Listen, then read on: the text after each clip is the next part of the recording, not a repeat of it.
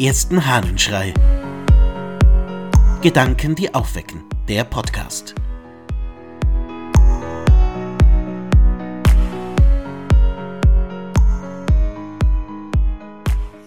Geistig Fasten. Aus den Sittenreden des Gregor von Nyssa. Es gibt also auch außerhalb des Körpers ein Fasten und eine Mäßigkeit, die nicht mit dem Materiellen zusammenhängt eine Enthaltsamkeit vom Bösen, die in der Seele sich zeigt, und wegen dieser ist uns auch die Enthaltsamkeit im Genuss der Speisen vorgeschrieben. Fastet also in der Schlechtigkeit, mäßigt euch in der Begierde nach dem fremden Eigentum, enthaltet euch von ungerechtem Gewinn, hungert die Geldgier des Mammons aus. Kein Besitztum komme durch Gewalt oder Raub in dein Haus. Denn was nützt es, wenn dein Mund kein Fleisch berührt und du durch deine Schlechtigkeit gegen den Mitbruder dich bissig zeigst? Oder was ist es für ein Gewinn, wenn du dein Eigentum nicht verzehrst, aber das Eigentum des Armen in ungerechter Weise an dich ziehst? Oder was ist das für eine Frömmigkeit, wenn du, während du Wasser trinkst, eine Hinterlist aussinnst und aus Schlechtigkeit nach Blut dürstest? Was für ein Text.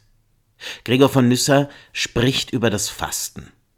Vorher, kurz vor diesem Zitat, erklärt er, wie gut es ist, auf bestimmte Speisen zeitweise zu verzichten, um im Leben besser dazustehen. Und dann kommt er damit.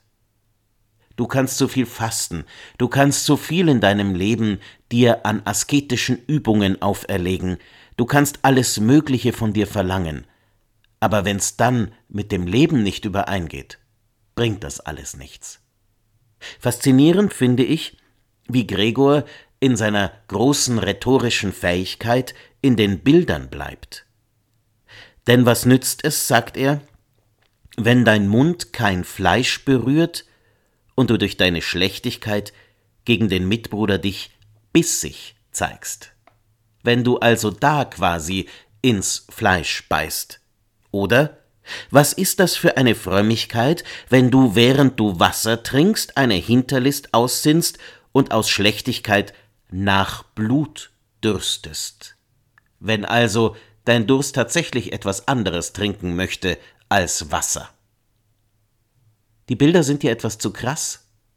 Ich glaube, sie sind genau gut, weil sie erklären, worum es geht. Es geht darum, dass unser Leben im Ganzen zusammenpasst. Es geht darum, dass nicht irgendwelche Formen des Ich fühle mich gut, irgendwelcher Wellness, irgendwelche Verzichtsübungen und sonstige herausfordernde Fitnessgeschichten unser Leben irgendwie verändern, angenehmer machen, besser machen oder wie auch immer, aber sich dadurch im Alltag nichts ändert. Wenn, dann muss auch dein Denken sich ändern. Alles muss zusammenpassen. Und gerade wenn du an deinem eigenen Eigentum sparst, dann darfst du dich nicht auch daran versündigen, dass Arme dadurch schlechter gestellt sind. Wie ist das also mit dem Einkaufen? Wie ist es mit dem, wie wir andere Völker ausnehmen durch das, wie wir konsumieren?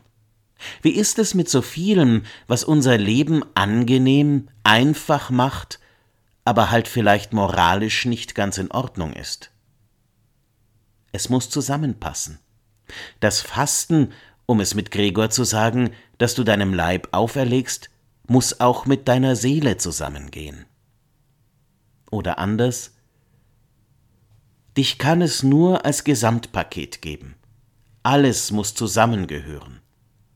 Und ich glaube, dass die Frage gut ist. Passt denn mein Leben in sich zusammen? Oder was müsste ich ändern, dass es wirklich stimmig ist? In diesem Sinn wünsche ich dir einen angenehmen Tag. Dein Ludwig Waldmüller.